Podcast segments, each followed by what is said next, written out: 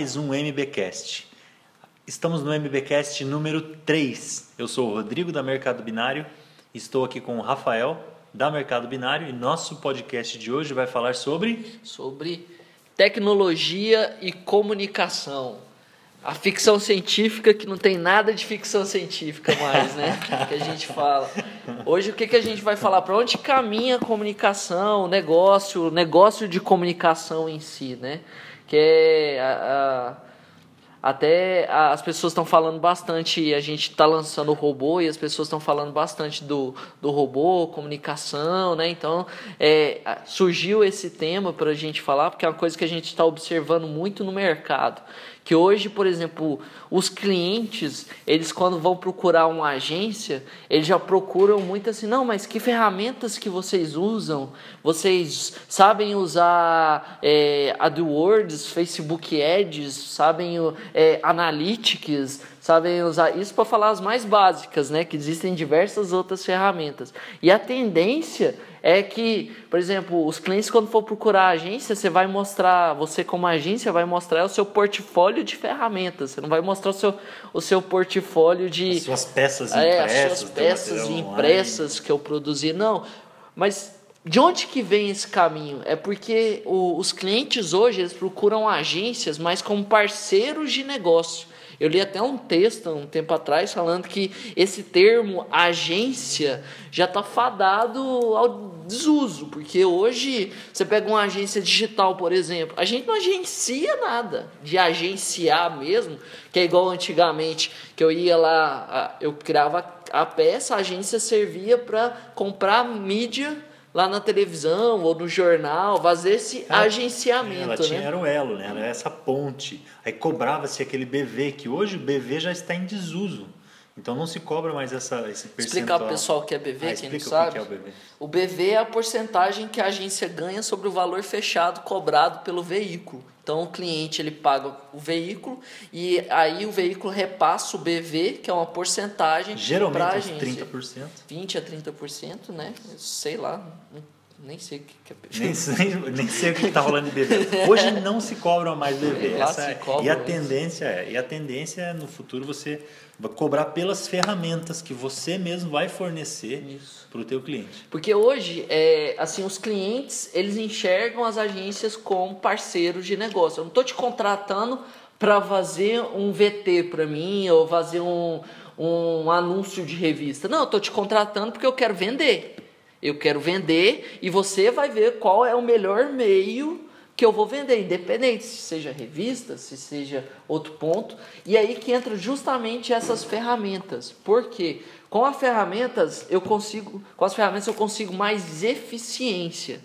E se você está entregando resultado, quanto mais resultado com menor custo você entregar, mais eficiente sua agência é. Por isso que as agências que estão crescendo são as agências que são eficientes. Até tem o pessoal que fala assim, nossa, mercado binário está crescendo, está crescendo muito, está crescendo muito. Por quê? Porque a gente foca muito, a gente foca em entregar eficiência para nossos clientes. Eu estou vendendo, né? Tá vendendo. Desculpa, não é para vender no podcast. Mas voltando ao assunto, o Rodrigo falou para não vender no podcast.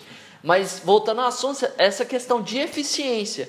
Que é o quê? Então, quanto mais ferramentas, quanto mais eficiente é seu processo dentro da agência, mais você vai entregar para o seu cliente, mais seu cliente vai ficar satisfeito, mais seu cliente vai confiar em você e justamente você vai trazer outros clientes. Então, é um ciclo Hoje, positivo, as né? ferramentas online já estão disponíveis para muita gente. Por exemplo, é, o Google AdWords, você pode usar a ferramenta para fazer um anúncio. Você mesmo não precisa depender de uma agência. Você pode ir lá no, no AdWords Express e fazer a tua configuração automática, meio, meio automatizada, e você vai conseguir vender com isso. Tudo bem, a gente sabe que não é a melhor forma de fazer pelo Express, mas ele funciona, gera venda por lá. Inclusive, a gente até aconteceu um caso essa semana de que o próprio Google ligou para a gente para saber sobre um cliente nosso que estava ela, o Google está vendendo, né? todo mundo quer vender, até o Google. Ele falou que um cliente nosso está aparecendo no Google, está aparecendo no Maps e queria saber sobre a, a intenção dele de anunciar, porque ele nunca havia anunciado no Google, é, no, no AdWords Express.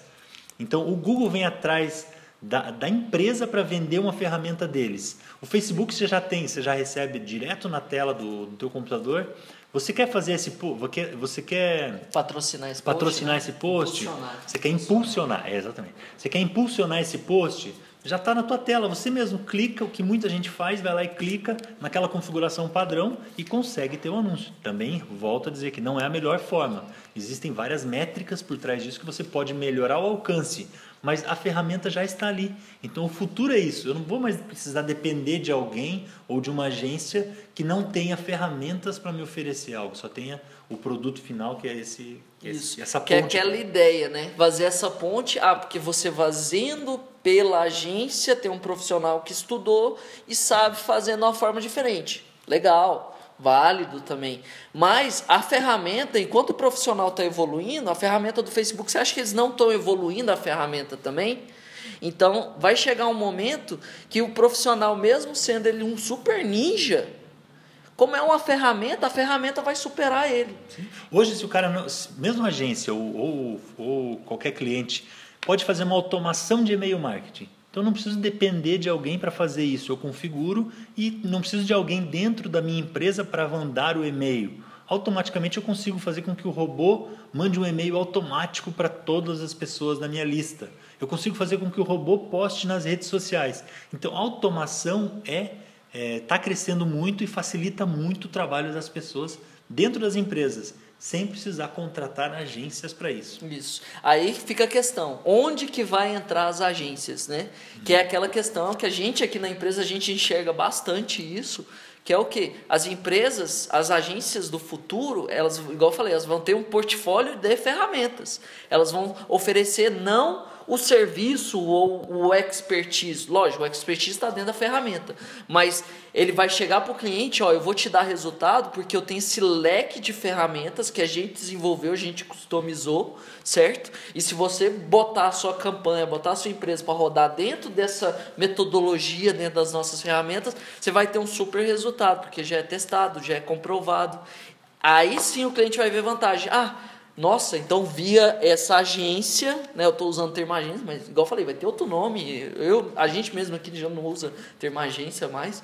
Então, assim, é, então o cliente vai ver a vantagem. Nossa, então eu não preciso fazer sozinho, porque fazendo sozinho, lógico, a ferramenta faz por mim, mas eu tenho 200 ferramentas rodando ao mesmo tempo, acaba que eu tenha mais trabalho.